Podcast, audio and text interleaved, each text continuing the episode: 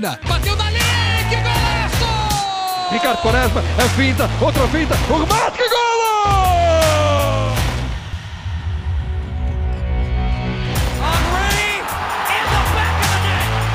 Aymar, Aymar, Aymar, Aymar! Grande golo desta! Futebol de Bolso, um projeto de Brás Assunção.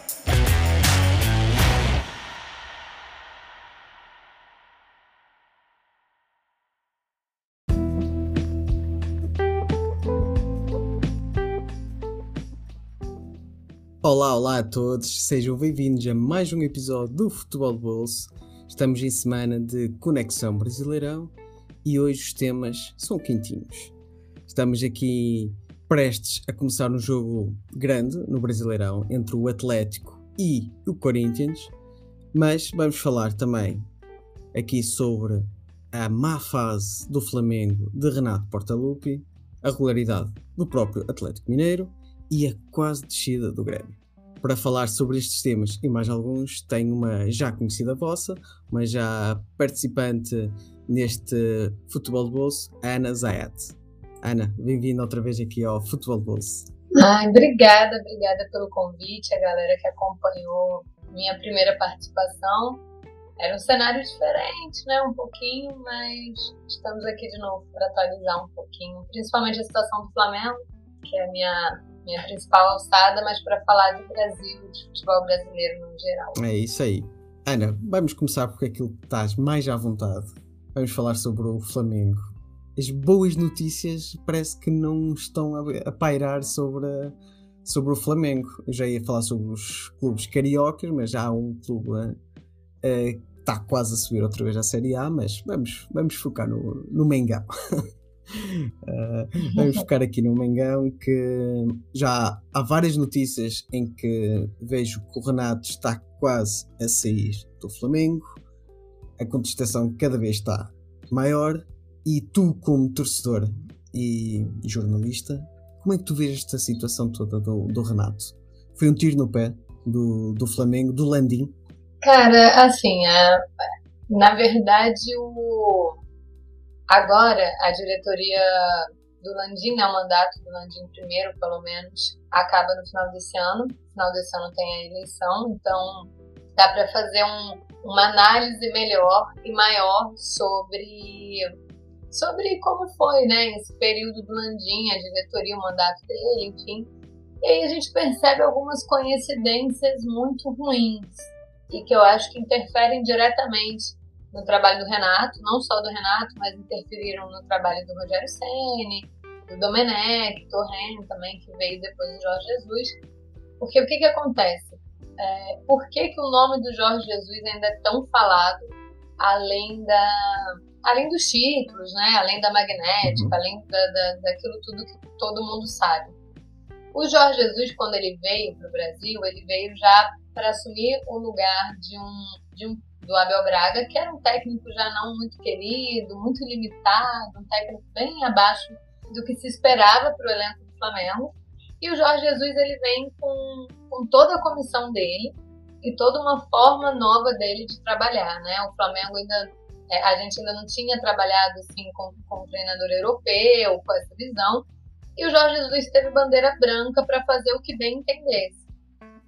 E, e aí, quando ele começa o trabalho dele, ele isola todo mundo do Flamengo um pouco e assume o controle geral. Assim. Então, tudo passava pelo Jorge Jesus e tudo tinha um dedo do Jorge Jesus. Ele, ele assume um trabalho não só de campo, mas um trabalho de clube mesmo. Ele, ele implementa internamente e dentro das externamente, no caso dentro das quatro, quatro linhas, é, o que ele acredita e como ele entende que ele pode trabalhar. E o Flamengo deu essa carta branca viu que os resultados vieram e foi dando cada vez mais espaço para ele. Quando o Jorge Jesus vai embora, que, que o Flamengo volta a depender do seu departamento de futebol, da sua diretoria, a gente percebe uma sucessão de erros, sabe? É, não, é um, não é uma diretoria que contrata treinador com base num perfil, uhum. assim, ah, esse perfil vai encaixar nesse estilo de jogo, o Flamengo do Jorge Jesus jogava assim. O que, que a gente pode fazer para mudar menos, para mexer menos na estrutura do time? Qual treinador tem uma forma melhor de pensar? Em momento nenhum essa pergunta foi feita. Em momento nenhum o centro de inteligência funcionou. E aí o Flamengo é, primeiro apela para o Domi, que é um treinador que as características não se assemelham em nada ao Jorge Jesus. O Jorge Jesus é um treinador muito mais ofensivo, muito mais para frente. É, é, um treinador, principalmente no Flamengo, né? Fazia um gol, cria dois, Sim. três, quatro, cinco, quantos pudesse. O Domi não, o Domi é um mais cadenciado, é alguém mais recuado um pouco, então é um cara que não teria problema em jogar por 1 a 0 1 a 0 e segurar o jogo. Uma coisa que nunca foi muito do Flamengo, enfim, a torcida não se viu satisfeita. E se claro. me permitires, uma vez que tocaste no Domenech, até a filosofia do jogo, a própria cultura do Domenech era totalmente diferente da do JJ. Inclusive aqui, ó, só um, só um negocinho pra você, já tá 1x0 Atlético Mineiro no Corinthians. Incrível. Incrível. Aqui o galão da massa já a fazer moça aqui no, no timão. Vamos, galo. uh, uh, em relação ao que eu estava a falar, em relação ao Dominec, até a proposta de jogo era totalmente diferente. Uh, e corrijo-me se estiver enganado. A filosofia do Dominec, aquilo que ele queria incutir no Flamengo era mais um, um futebol de posse de bola. Apesar do Flamengo ter jogadores tecnicistas e que não seria muito difícil ficar com a bola, mas uh, eu acho que a filosofia uh, e o modelo praticado no Brasil tinha tudo para dar errado. em tão curto tempo, em tão curto tempo também isso não ajuda, não é? Que ele teve pouco tempo no Flamengo e não teve o tempo suficientemente para formar a equipa ao jeito dele. Mas aí já começa mal a substituição do, do Jesus no Flamengo. Não, bem mal. Já, é, era algo que basta entender um pouquinho de futebol que sabia que ia modificar tanto que não ia dar certo. Principalmente para o Flamengo, que é um time de DNA mais ofensivo, e para o Brasil, porque o Brasil ele não tem muito a cultura de esperar o, o trabalho, desenvolver. É, se, se, tem resultado ruim, tá tudo bem, a gente sabe que é uma, uma metodologia que está sendo implementada no Brasil não tem isso. O brasileiro ele é mais imediatista, ele é resultadista. Tá, tá ganhando? Maravilha. Tá perdendo? Pode ir embora. É mais ou menos assim que funciona. É, e o Dome, ele ia precisar de tempo para trabalhar, mesmo. Mas no Flamengo era algo que não ia dar certo, mesmo com tempo, porque a característica dele é outra. O Jorge Jesus já teve esse problema, mas a gente não fala tanto porque foi muito bem sucedido o trabalho dele, né? Ele conseguiu chegar muito fácil em resultados. Mas é, um problema que todos os treinadores encontram no Flamengo, e tem sido um grande ponto do trabalho, do, do trabalho ruim do Renato Gaúcho, é a quantidade de lesão, de desfalque. O Flamengo joga, às vezes, com um time inteiro de desfalque, 10 desfalques. No jogo passado, o Flamengo tinha 8 desfalques. É, e isso, sim, não só desfalque de lesão, mas também convocação para seleção. É, no período do Dome, principalmente, o Flamengo teve um surto de Covid. Então, todo o time titular pegou Covid, exceção do Arrascaeta e do Gerson na época. O resto pegou Covid, tanto que o Flamengo foi enfrentar o Palmeiras, que era o time a ser batido junto com o Flamengo, foi enfrentar com o time sub-20 categoria de base, porque não tinha mais jogador. É, os titulares, os, os suplentes uhum. né, do banco, todos estavam com Covid. Quem não estava com Covid estava lesionado. Então o Flamengo é, passa por um período que, que, além de tudo, o Domi e, é, não consegue trabalhar. Ele não tem tempo para trabalhar, não tem peça para trabalhar. O calendário brasileiro também é uma insanidade. O Flamengo, nessas duas últimas semanas, o Flamengo jogou é, segunda, depois jogou, foi segunda tarde, teve uma outra semana, na semana seguinte jogou na terça, então ele jogou segunda, quinta, domingo. O Flamengo fez três jogos em uma semana, dois jogos, é, três jogos Sim. em uma semana praticamente, porque tinham dois jogos atrasados. Então é, é, é, é um calendário muito complicado, e ainda mais para você trabalhar com um time muito desfalcado. E aí vem o Rogério Senna, que muda completamente do Domi, mas se aproxima um pouquinho do Jorge Jesus, assim, é uma característica mais ofensiva. Só que o Rogério Senna ele não, não tinha muito a cara do Flamengo, porque ele é um cara que remete ao São Paulo, né? Então já tinha essa, essa certa rejeição da torcida, até porque o Flamengo e o São Paulo eles sempre rivalizaram na conquista de um título, que é a Taça da Bolinha. E aí o Ceni já tinha feito algumas declarações sobre a Taça da Bolinha, que na verdade tinha que ficar com São Paulo e tal. Então assim, já, já existia aquele quê, aquela certa É. rejeição. E também não- os resultados não vieram da forma com que se era esperado, porque o Jorge Jesus também deixou a comparação muito alta. Algo. Vem o Renato, é, vem o Renato, que é um ídolo do Flamengo como jogador, é um cara que entende Flamengo, é um cara que aqui no Brasil rivalizou muito com o Jorge Jesus, fez declarações muito polêmicas, falou que o Jorge Jesus não era isso tudo, só tinha conquistado um português, que o português meio que não era nada, e que ele tinha que se provar. O Jorge Jesus fez 5 a 0 no Renato, né? Conquistou o que conquistou. E o Renato falava muito assim: ah, com 200 milhões de time, quem é que não faz? Eu também faço. Então, já veio essa pressão do, do, do Renato assim: olha, agora você tem 200 milhões, então mostra que você consegue. E o início de trabalho dele foi muito bom. Muita goleada, goleada atrás goleada, ganhando de todo mundo. O Flamengo chegou à final da Libertadores invicto, não perdeu nenhum jogo. Chegou na semifinal da Copa do Brasil sem ter, sem ter sofrido um gol, também invicto. E brigava frente a frente com, com o Atlético Mineiro, né? Ali pelo, pela conquista do Campeonato Brasileiro. Mas o Renato, ele é um cara muito limitado, muito limitado. Também é um treinador que vai jogar por 1 a 0, que vai segurar o time para 1 a 0, lida com muito desfalque e é um cara soberbo que também atrapalha um pouco o trabalho. É um treinador que ainda não conseguiu encontrar uma maneira de jogar com as peças que tem à disposição, então ele muda constantemente, ele ainda não entendeu o que, que ele quer propor pra gente. É, isso também atrapalha muito. E aí o Flamengo começa a cair, né? Entra num declínio muito grande. Come, é, chegou a passar quatro rodadas sem vencer nesse final de campeonato. E a, a grande questão do Renato é porque, além de ser um cara muito limitado, porque os treinadores no Brasil já são limitados pela forma com que o futebol brasileiro é adaptado, foi adaptado a sempre trabalhar só no Brasil, era só brasileiro, então Sim. né, não saía muito daquilo, então o Renato é mais do mesmo, assim, digamos assim. E fora a bagunça, que é o mandato do Landinho também, né? Diretoria. É um departamento, como eu disse lá no início, que não não estuda o que quer, sabe? Ele vai com o que tem de melhor. Ah, o Renato tá livre no mercado, ele também é bom, ganhou uma Libertadores, então vem. Ah, o Rogério Senna está se destacando no Fortaleza, então vem. É, você vai muito mais pelo nome do que pelo momento, do que pelo estudo, do que pelo, por uma análise. Pô, esse técnico é ideal para o Flamengo, esse não é, esse é.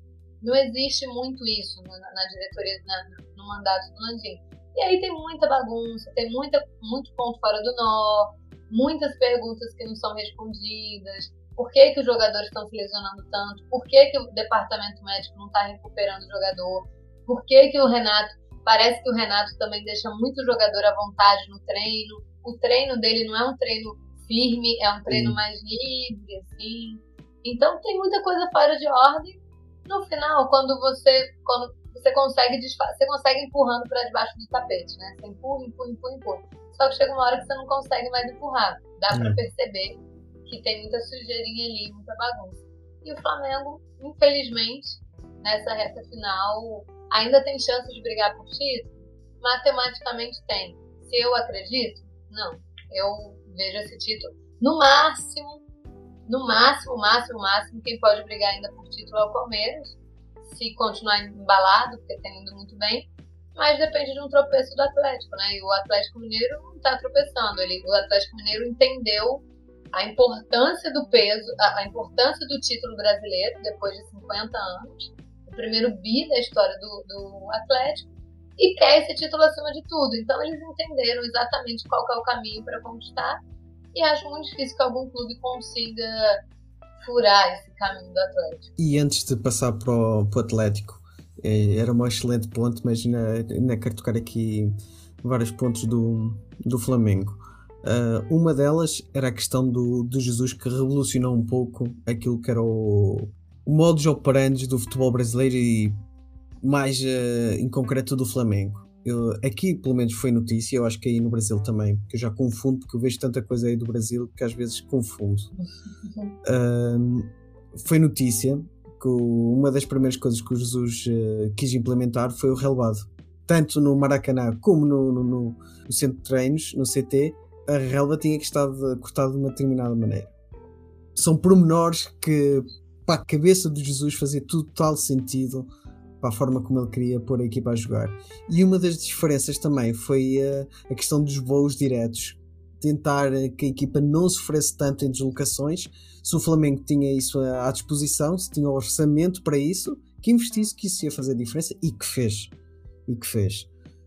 São pequenos detalhes que eu não vejo, por exemplo, e as coisas estão a correr tão mal, eu não vejo isso acontecer no Flamengo.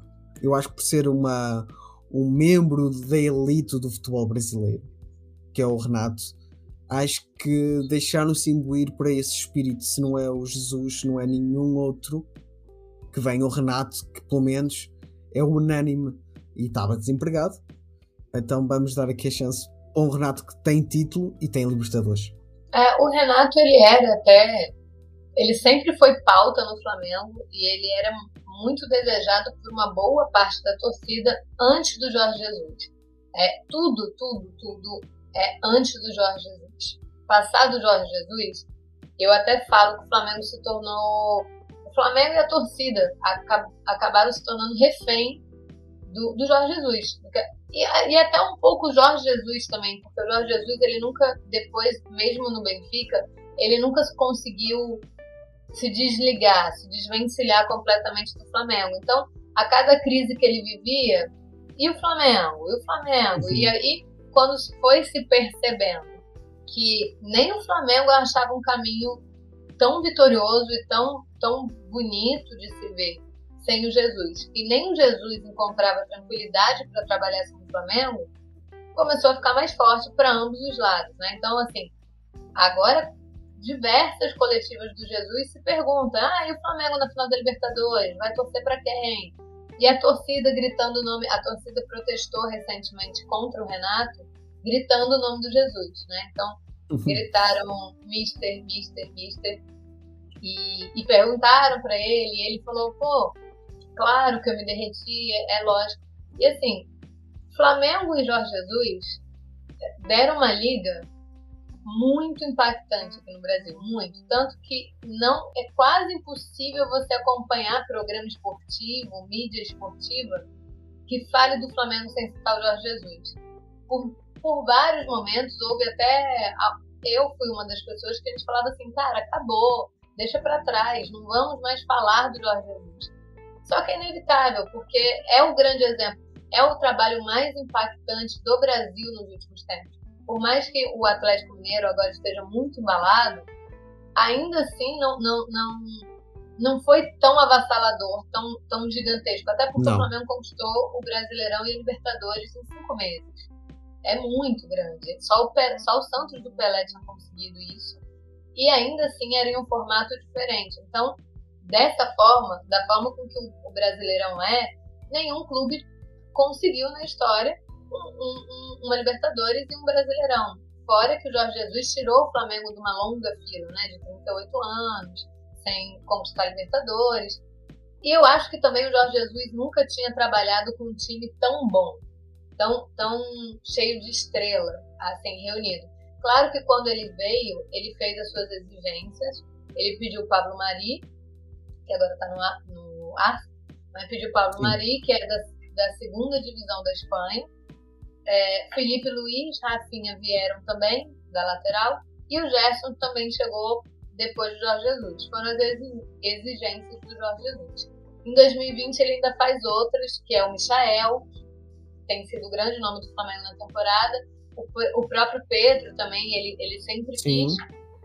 Só que foi muito pouco tempo para ele trabalhar. Então parece que o que que, se, o que que se entende hoje? Parece que o caminho ficou aberto e que o Flamengo só vai conseguir virar a página do Jesus quando o próprio Jesus vier e, e, e provar. A minha opinião, por exemplo, eu acho que o Jorge Jesus não consegue repetir o que já fez. Eu acho que ainda consegue fazer o Flamengo jogar muita bola.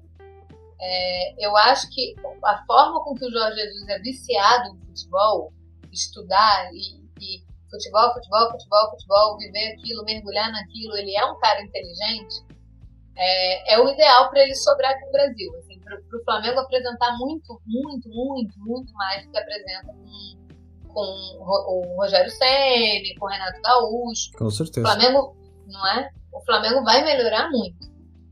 Se repete a conquista, acho que não. Mas para o torcedor, melhorar já é grande coisa.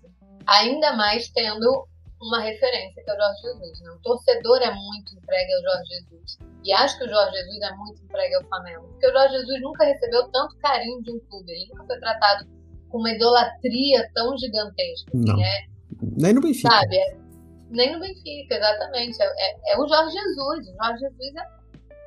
Assim, se você falar o maior nome que todo mundo viu recente, todo mundo vai falar do Jorge Jesus. E isso eu acho que significa muito para ele. Então, o fato de ser uma história que acabou muito no auge deixa sempre aquele pontinho de interrogação do e se. Porque se tivesse acabado com ele em baixa, eu acho que não sei, ficaria lembrança do que foi, mas assim, ah, é, não, não deu liga mesmo depois e tal. Mas não, como ele saiu muito em alta, o Flamengo ainda é muito refém, ainda é muito refém das ideias do Jesus, de jogar bem, porque o, elenco do Flamengo ainda é muito bom. Se botar no papel os 11, eu acho o melhor do Brasil, né? De 11 a 11. Sim. Vai, vão existir algumas posições que o Atlético tem peça melhor, que o Palmeiras tem outra, mas no geral acredito que o Flamengo. O Flamengo é melhor, que- sim.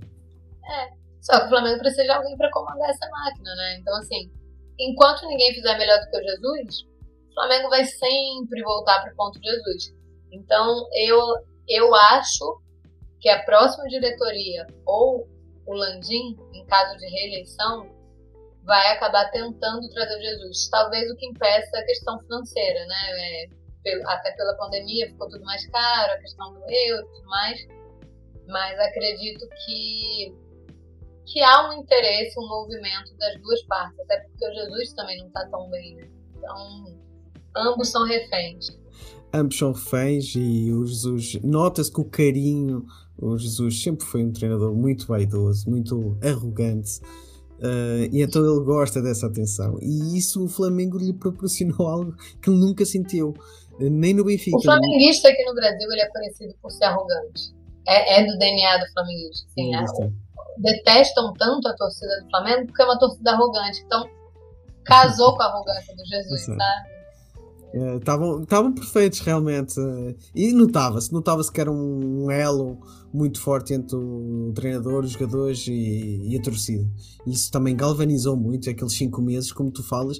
É por isso é que fica tão difícil eh, não associar o Jesus, mesmo hoje, já se passaram quase dois anos, porque foi mágico.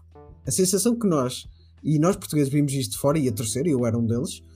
Eu acho que nenhum jogo do Flamengo foi tão visto como a final da Libertadores aqui. E a, e a puxar, e olha que o Jesus não é uma figura muito unânime aqui no futebol português. Uhum. Então estávamos todos a torcer por ele. Isso foi algo que ele fez e que foi mérito dele. O que abona a, outra vez a chance dele voltar aí no Brasil é porque ele não é uma figura consensual no futebol eh, português, principalmente no Benfica. Os benfiquistas estão divididos. Uns amam, mas outros não perdoam ele ter ido ao rival. E uma pessoa muito arrogante e gosta de puxar os louros para si. E ele quer esse carinho de volta. Eu fiz aqui uma aposta no episódio passado que eu acho que ele vai voltar ao Brasil, não necessariamente para o Flamengo. Ou se ele não volta pro Flamengo, ele não, ele não vai ter paz. Ah, mas eu acho que. É assim, eu posso estar aqui a sonhar, mas eu acho que ele a voltar assume a canarinha. É, não, eu acho que se ele não for para o Flamengo, eu não vejo ele, ainda não vejo ele treinando outro clube, mas acho que entre Flamengo e seleção, ele mesmo optaria pela seleção. Por to, mesmo com Uhum. muito carinho ao Flamengo, mesmo com agradecendo muito toda a idolatria que a torcida tem por ele, porque tem, eu acho que ele preferia a seleção pelo jeito do Jorge Jesus, né? Se o Jorge Jesus faz o nome dele na seleção brasileira, é tudo que ele quer. O Jorge Jesus, ele, ele é essa pessoa. Ele é. Ele, né, ele quer botar o nome dele no lugar mais alto. E ele vai, e assim, dentro do perfil dele, da personalidade dele, não quer dizer que ele ame o Flamengo menos por isso. Eu acredito que ele acompanha o Flamengo demais, que ele assiste todos os jogos que pode e que ele ama o Flamengo. Eu acho que ele torce de coração pelo Flamengo e isso não vai mudar. Mas a paixão dele pelo futebol, o nome dele dentro do futebol é mais importante do que o amor que ele tem ao Flamengo. Então, assim, se ele não sai muito bem do Benfica, como já não tem sido muito boa a passagem dele, não imagino que vai ser uma unanimidade de bem avaliada. Para ele, nada melhor do que fazer história na seleção brasileira, por exemplo. Chegar na seleção brasileira, saiu do Benfica ali meio mediano, mas na seleção brasileira ele faz história. É tudo que ele mais quer. É tudo. Ou então, e, e eu acho também que o Flamengo é um, é um lugar de remete a casa para ele. Então, assim, se tudo der errado na seleção, eu tenho para onde ir. Eu tenho meu lugarzinho. É o Flamengo. Eu posso voltar para o Flamengo. O Flamengo. Porque sim. vão me querer no Flamengo, sabe? Então, é, como, assim, é como a história do Benfica. Ele voltou ao Benfica porque era um desejo do presidente voltar a, a treinar o Benfica, apesar de ele ter ido para o, para o rival, uh, mas era um desejo do antigo presidente do Benfica. E ele está aqui por causa disso, porque ele deixou marca e tinha que ser o Jesus. E eu concordo, eu sou muito fã de Jesus. Ele deve ser o único portista, ou um dos poucos portistas, que gostava de ter o JJ no Porto, porque eu gosto da filosofia dele. Extra-campo já deixa um pouco a desejar, mas é Jesus, é aquilo. E eu gosto, eu gosto da filosofia do Jesus, da, da maneira como ele coloca as equipas a, a jogar. Isso não há como tirar isso dele. É, mas assim, o, o, o Renato, por exemplo, ele é uma figura muito polêmica. Uhum. Muito, muito. Assim, o, o, o que o Jesus é para vocês no extracampo, de arrogante, é o Renato. Só que a grande diferença pra gente, eu estava até conversando disso ontem com, com um grande amigo flamenguista. O Jorge Jesus, ele sabe, ele sabe falar sobre tática. Ele sabe falar sobre eu fiz isso porque, eu, porque o adversário joga assim, assim, assado, eu preciso de um jogador que faça isso, isso, isso. Sabes porquê, Ana? Ah. Sabes porquê? Por quê? Porque ele vive futebol. Ele precisou de futebol para, para. Para já é uma paixão. É uma paixão.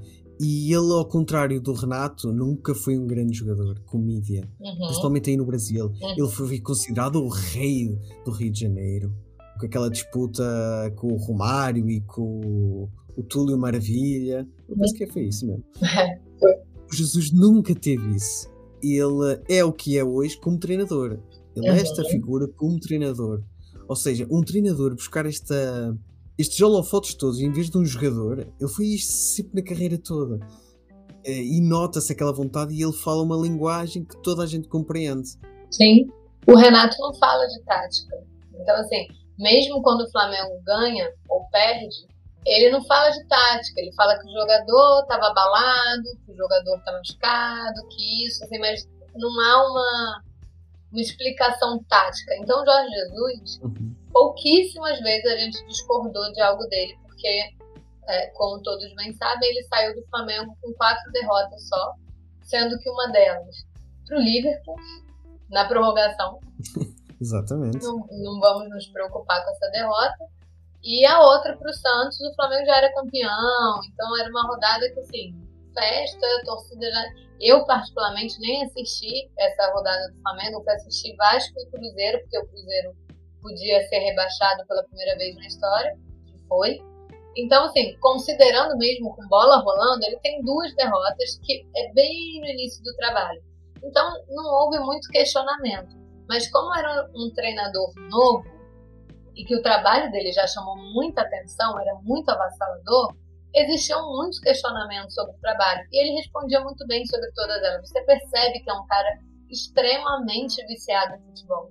É um cara que estuda, você percebe que é um cara que, que tem domínio do que ele está falando. Por mais que você não concorde, você pode não concordar com a ideia dele, mas ele vai conseguir te explicar o que, que ele entendeu para formar o time daquela forma Exato. né? É uma coisa que o Renato não consegue passar de forma nenhuma, nenhuma, nenhuma, nenhuma. Então a gente entende assim, cara, ele não tem noção do que ele tá fazendo. Ele não consegue responder uma pergunta básica. Se ele não consegue responder uma coisa básica, ele não tem noção do que está fazendo. E o Flamengo joga muito bagunçado. Eu não sei se você até assiste algum jogo ou outro do Flamengo recente. Sim, sim. Mas contra a Chapecoense, que está rebaixada, a Chapecoense só ganhou um jogo no campeonato inteiro, em 30 jogos. Ela conseguiu virar o jogo contra o Flamengo, é, faltando, tipo assim, em questão de minutinhos. Nunes. E o Flamengo jogou o jogo inteiro com um a mais, o segundo tempo inteiro com um a mais.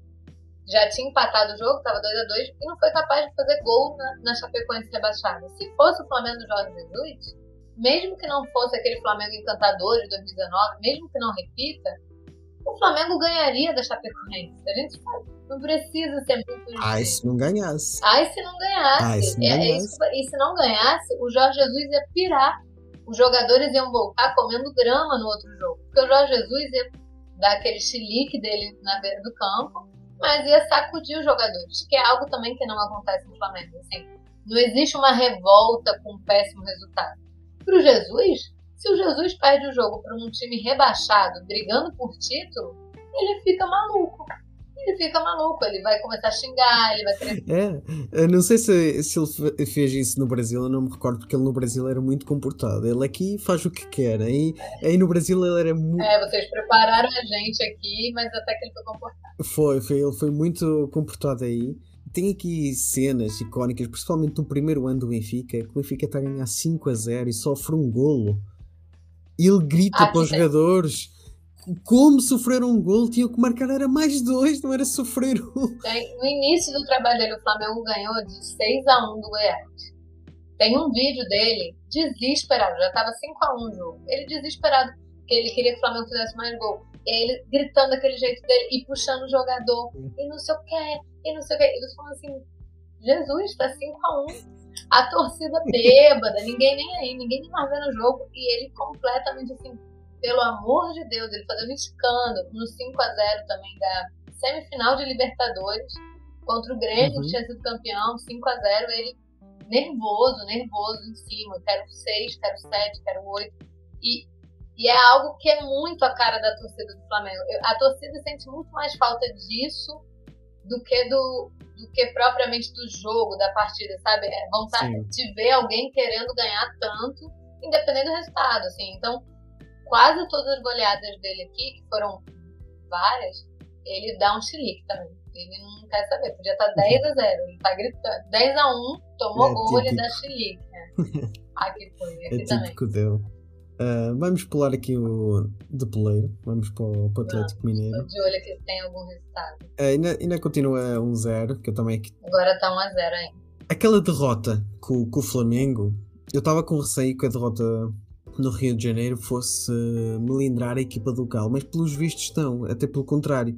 Eu acho que tornou mais forte mentalmente a equipa do, do Atlético. Sentiste também isso? Que aquilo foi uma derrota? Eu vi o jogo, até causei aqui polémica cá em casa, que estava com amigos a ver um filme. Eu disse, gente, eu consigo ver as duas coisas ao mesmo tempo. Gente, Ah, é um Atlético. Mineiro e Flamengo. Não dá não ver. dá. Esse Ah. aí eu não posso. Um Atlético Mineiro e alguém até posso. Agora esse daí não dá. Ah, exatamente. Estava desesperado porque eu vi uma, uma avalanche, por assim dizer.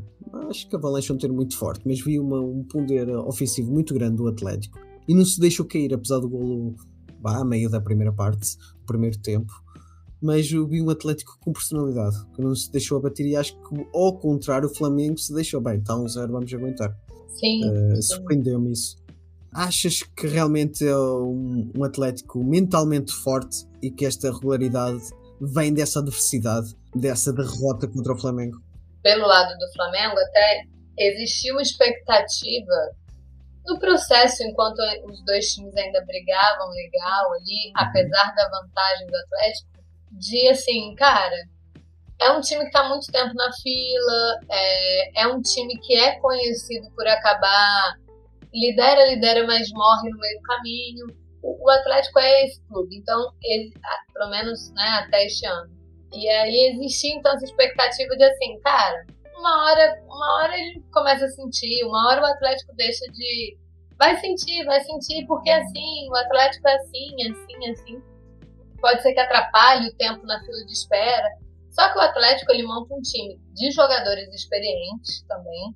É um time muito bom, um time muito qualificado, que apesar do Cuca, o Cuca é um personagem horroroso pra gente. horroroso. Compreendo. É, ele é uma pessoa num cenário nacional, apesar da gente reconhecer que ele tem os seus trabalhos interessantes, ele é uma pessoa horrorosa, né? É uma pessoa que não é querida, não é bem vista, não é nada. E também é um técnico, entra no caso de, de outros treinadores brasileiros, que eu disse, da gente falar assim, ah, é muito limitado. Por exemplo, o flamenguista ficaria maluco se no início da temporada alguém apresenta o Cuca como treinador.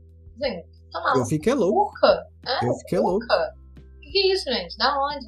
Então também existia muito essa expectativa de assim, ah, é o Cuca, já já ele estraga esse time. Mas foi aquilo que eu te disse, assim, é, e, e, entra muito no, na questão que foi o Flamengo em 2019, assim, da sinergia mesmo. O time, o Atlético ainda teve uma missão mais difícil, porque o Atlético ele, ele não tinha a torcida ali presente o tempo todo, né? Então, assim, não existia muito essa troca entre o time, a torcida, quando o time não tá, não tá conseguindo, a torcida canta e o time volta. Então era mais no talento e na camisa mesmo. Tá tendo agora a torcida de volta. O Atlético, eu acho que tem até os cinco recordes de público da, de, desse retorno. E existia então muito, muito essa expectativa. No jogo contra o Flamengo, eu tinha uma segurança muito grande que o Flamengo ia ganhar aquele jogo. Eu sabia que o Flamengo ia ganhar muito aquele jogo, mas eu sabia que seria muito mais na camisa do que no tático. Porque no tático, Uhum. o Atlético era o favorito, como foi o cenário do jogo. O Atlético, apesar dele não, não ter finalizado tanto, ter causado muito perigo ao Flamengo. É, o Flamengo é, ele, não, ele não trouxe muito perigo, mas ele teve o controle do jogo o tempo inteiro. O jogo era dominado pelo Atlético, que tinha dificuldade de, do último passe. O último passe do Atlético não entrou. Mas não entrou porque o Flamengo foi na raça. O Flamengo fez o seu 1. É, ali, naquele momento, naquele cenário, que o Flamengo já não jogava tão bem e era contra o Atlético, a torcida já tinha abraçado a ideia de que 1x0 é goleada. Se for para ser 1x0, tá ótimo. O importante são três pontos. Então a torcida abraçou a ideia do 1x0 e o time foi na camisa, o time foi na raça. Porque o controle de jogo foi do Atlético mesmo. Só que o Flamengo conseguiu encaixar a marcação, que é um problema que o Flamengo não tem conseguido fazer. E aí existia, por outro lado, a expectativa de que o Flamengo continuasse embalado e o Atlético sentisse um pouco a pressão. Mas, como te disse, eu acho que além do tático, que é muito bom do Atlético, e dos jogadores experientes que não caem nessa pilha de 50 anos, sabe? Ah, que talvez se fosse formado só para jogadores menos experientes, que não tem passagem por seleção, como o Hulk, o Diego Costa, é, aí você tem o aquele do River Plate, o, O Nacho.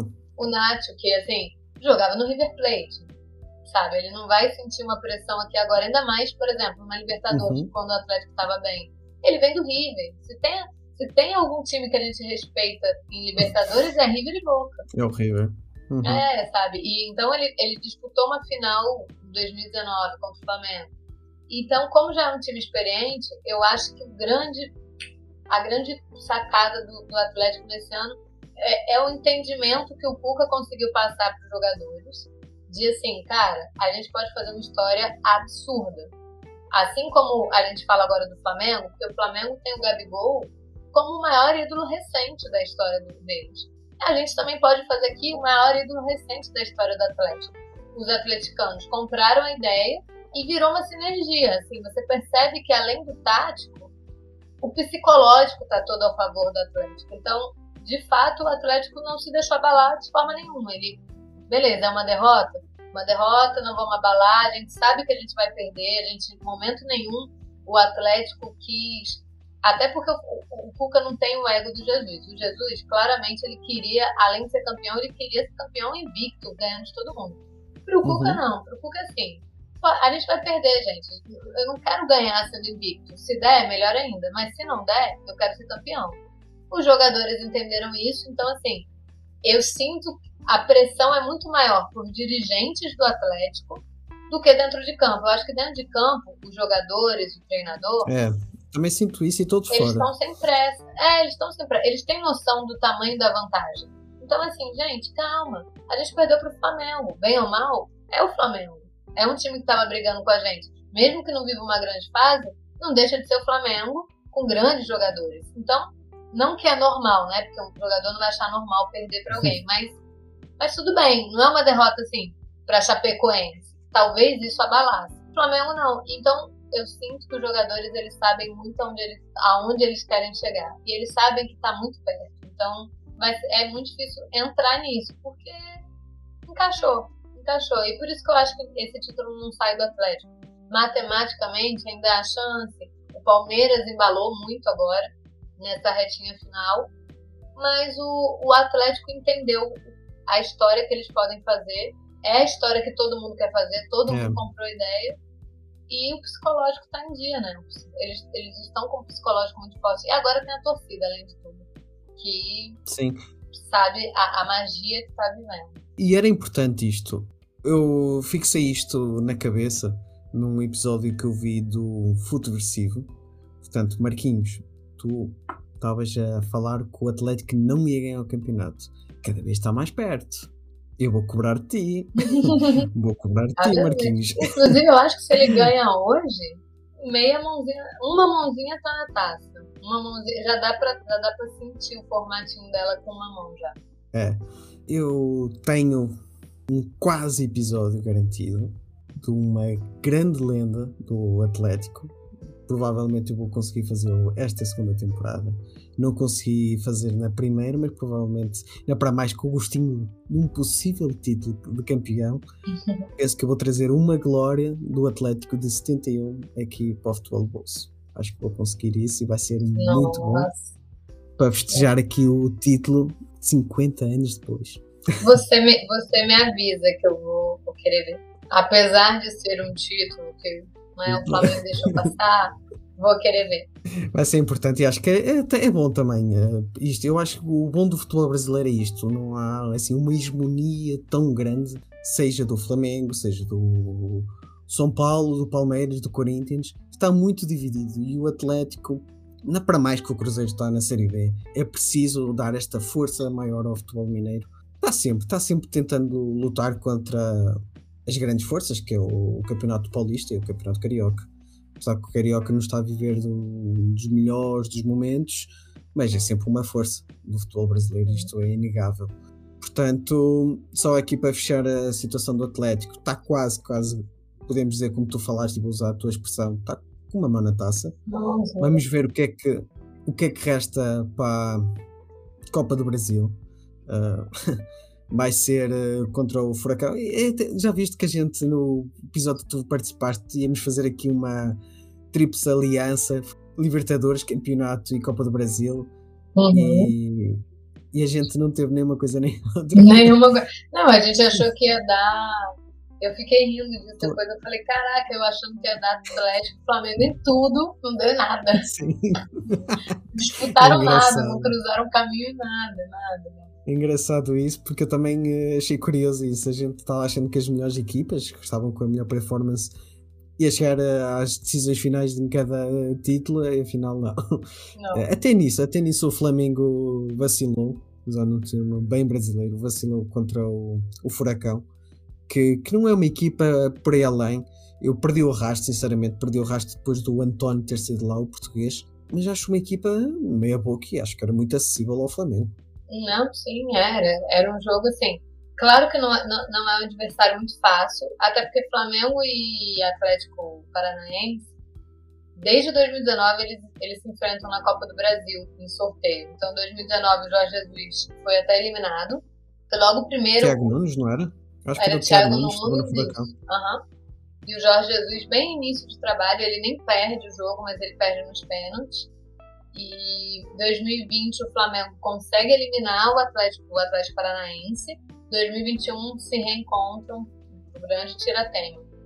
E era e assim, não é um time a se desconsiderar porque foi campeão recente, está numa final de Sul-Americana também contra o Bragantino, mas é o Flamengo do outro lado, assim. Então, sabe, o Flamengo é- é- era o grande favorito, era, tem, ti- tinha, na verdade, né, tem time para passar pelo Atlético. Tanto que, por exemplo, na, na, ida do Campeonato Brasileiro, no primeiro turno, o Flamengo fez 3 a 0 brincando no Atlético Paranaense, no uhum. Maracanã. Brincando. É, podia ter feito mais. E aí era, é, era meio que garantido. Tanto, essa final era muito dada como Flamengo e Atlético Mineiro. Até porque o Atlético Mineiro fez quatro logo no primeiro jogo, né, quatro, né? Garantido. Sim. E o Flamengo na Copa do Brasil ele vinha assim é, ele fez 6 a 0 na ida contra o ABC. No outro jogo botou só sub-20, aí ganhou de 1 a 0. Pegou o Grêmio, fez 4 a 0 na ida no Grêmio.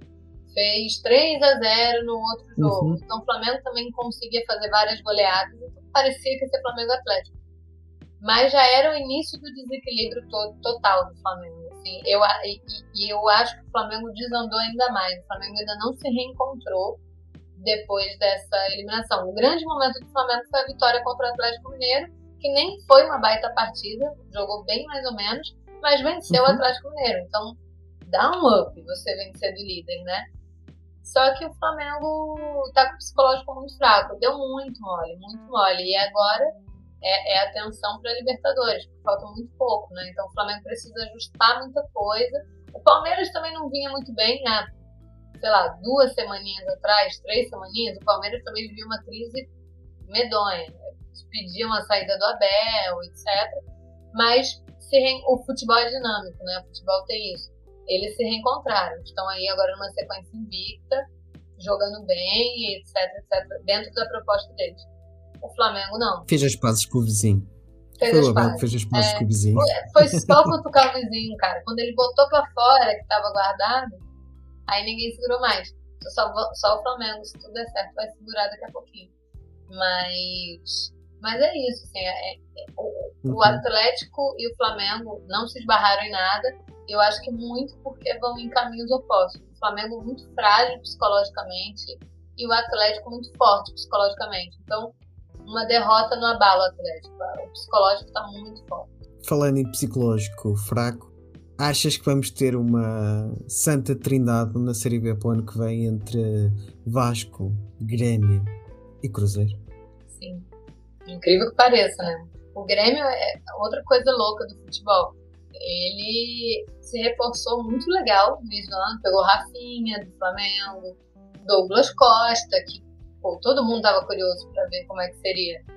E aí montou um time interessante. Tem o Diego Souza, que é sempre um cara que sempre ajuda, né? É uma figura carimbada no futebol brasileiro.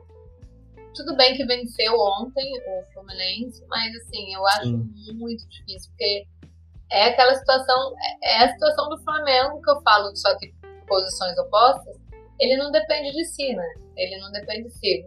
Para sair, tá ele, é, ele tem que contar que o, pelo menos dois times fora da zona percam todos, os que estão acima dele também na zona percam todos e falta muito pouco. E assim, por exemplo, um dos jogos atrasados do. Quer dizer, o único jogo atrasado do Grêmio é contra o Flamengo.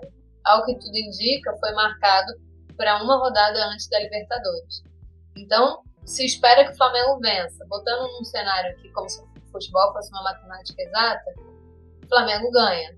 Já são três pontos que eles não vão ter. Então, eu acho que a situação tá. O Vasco já decretou que não sobe, Cruzeiro uhum. também não tem essa chance. Eu acho que o Grêmio vai. Ainda há chance do Santos aí, tá? Mas é que o Santos tá ganhando aqui agora. Acho pouco provável também. É como tu falas.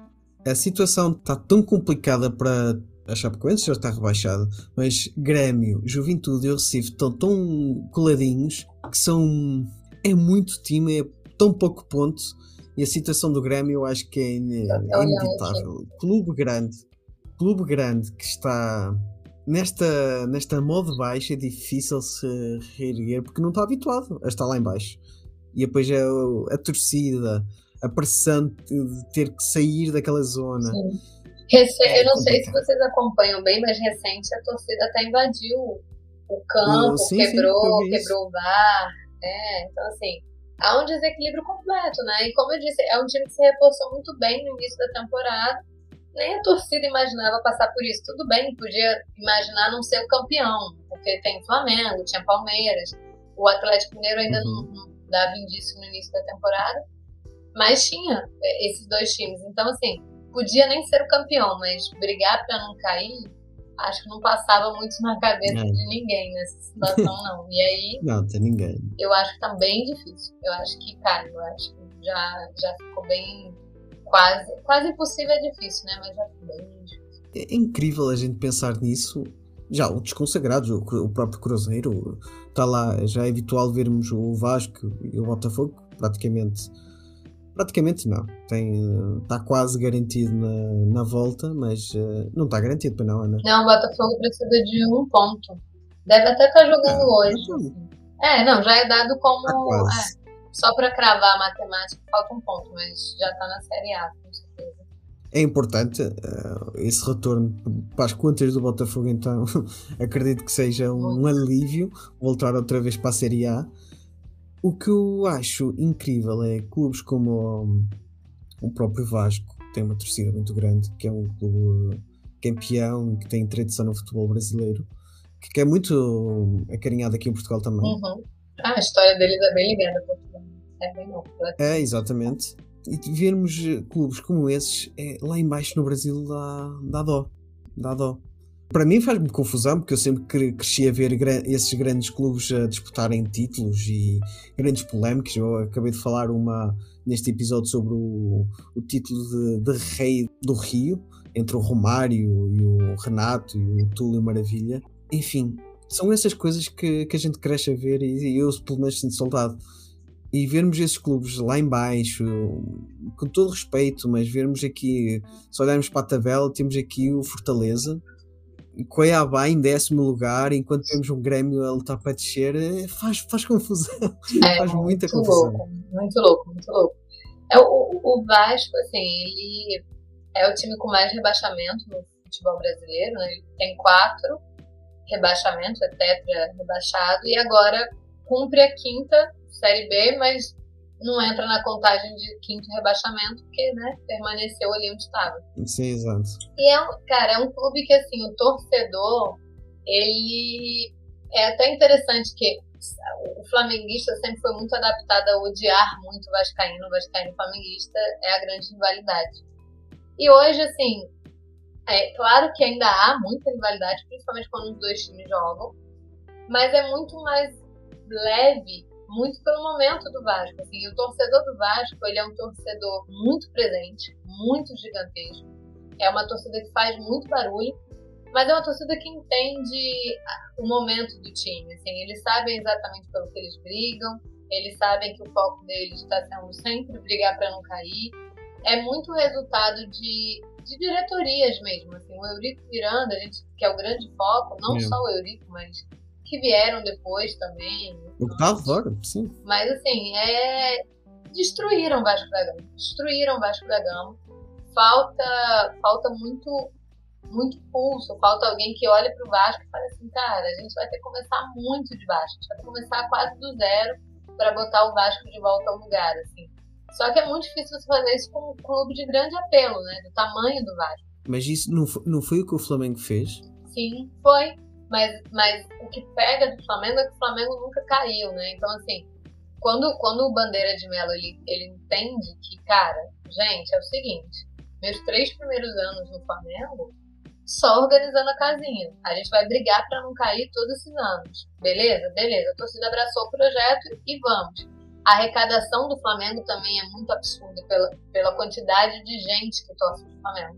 O Vasco, ele consegue ter esse mesmo apelo do Flamengo, e eu acredito que, que se o Vasco soubesse, se tivesse alguém disposto a botar o Vasco para cima, utilizando até a Série B mesmo, que o apelo é até menor, você consegue, sabe, você consegue ganhar jogos empurrando mais com a barriga do que na Série A. Uhum. Porque na Série A, às vezes, você vai pegar uma rodada que você enfrenta o Flamengo, o Atlético Mineiro, Palmeiras, É. né? Assim, é, é- é muito complicado para um time mediano. Esse time mediano ele vai ter muita dificuldade com esses grandes. Numa Série B, se alguém olhasse e falasse assim, cara, a gente vai levar o Vasco dessa dessa forma, eu acho que o Vasco conseguiria empurrar mais com a barriga alguns, alguns jogos, vencer alguns jogos assim e reencontrar o caminho. Mas é um processo muito longo, é um processo. O Flamengo levou três anos, quatro anos. E eu não vejo esse movimento no Vasco. Então, o Vasco hoje, ele é resultado de péssima administração. Péssimas administrações deixaram o Vasco nessa situação de hoje, sabe? Numa situação em que pela primeira vez eles não vão subir, porque, enfim, por mais que você fale, cara, o Vasco briga para não cair, ele cai, você é acostumado a ver o Vasco subir. Fala, ele cai, mas ele sobe. Ano que vem ele tá lá enchendo o saquinho, no outro ano ele cai, mas ele sobe. Uhum. E agora não. Agora você olha pro Vasco e tem, eita, segundo ano. E tem, e tem ainda o exemplo do Cruzeiro, que também é péssima administração. Então você fala assim, cara, será que o Vasco vai acabar ficando tanto tempo quanto o Cruzeiro? O Cruzeiro tá no terceiro ano na Série B, seguido. Nunca tinha caído. Em 2019, o Cruzeiro nunca tinha caído. Ele era um dos times que nunca tinha caído. E aí o atleticano, hum. por exemplo, tava felizão que viu na Série B uma vez. Agora, para o atleticano, não é nenhuma questão ver mais o Cruzeiro na Série B. Porque é três anos ali já. Só que é péssima administração, porque eles ganharam duas Copas do Brasil, que paga muito bem. E o Vasco é isso. Então a gente fica agora nessa assim, cara, será que é um novo Cruzeiro? Será que vai acontecer isso? Mas, mas o Vasco tem muito mais apelo nacionalmente do que o Cruzeiro. O Vasco tem uma torcida mais nacional. Então, assim, a torcida pode ajudar o Vasco a sair da situação mais rápido do que o Cruzeiro. E aí vamos ver como que vai ser esse movimento do Vasco para 2022, né? Mas assim, se continuar achando que dá para fingir que nada tá acontecendo, o cenário é esse aí mesmo, sabe? É esse aí, porque o Botafogo, o Botafogo ele cai e sobe, mas o Botafogo é um time de menor apelo. Ele tem uma torcida muito menor, ele não é um time tão nacional, então assim, a dificuldade financeira dele não dá para se mudar tão rapidamente quanto a do Vasco, que nem assim dá para mudar tão rápido, né? É um processo. Mas o Vasco tem muito mais apelo do que o Botafogo. Era para o Vasco viver uma situação muito, muito melhor do que a do Botafogo. E o Botafogo é, é a grande, é a grande revelação, revelação não, é o, é, o, é o grande time da Série B, né? Agora é o líder, é o embalado Sim. e tal. E foi na camisa, assim, mas o, o Vasco era para viver uma situação muito melhor do que a do Botafogo.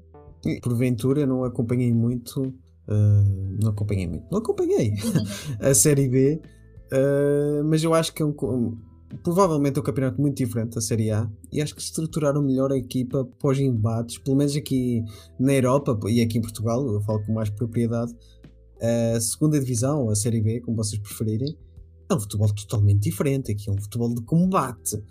Aqui é 10 homens a defender e um lá na frente. Uhum e é sempre no contra-ataque. Salvo algumas exceções e o vou parar aqui porque o Atlético faz o 2 a 0. 2 a 0, exatamente. Dois golos em cada início de cada parte. Você tem visto Agora quem, quem fez os golos? Você consegue ver? Foi o primeiro foi o Diogo Costa. Sim, sim, foi o Diogo Costa, o Diogo Costa e agora foi o Keno. Ah. É, acho que para o Corinthians não dá mais bom. É.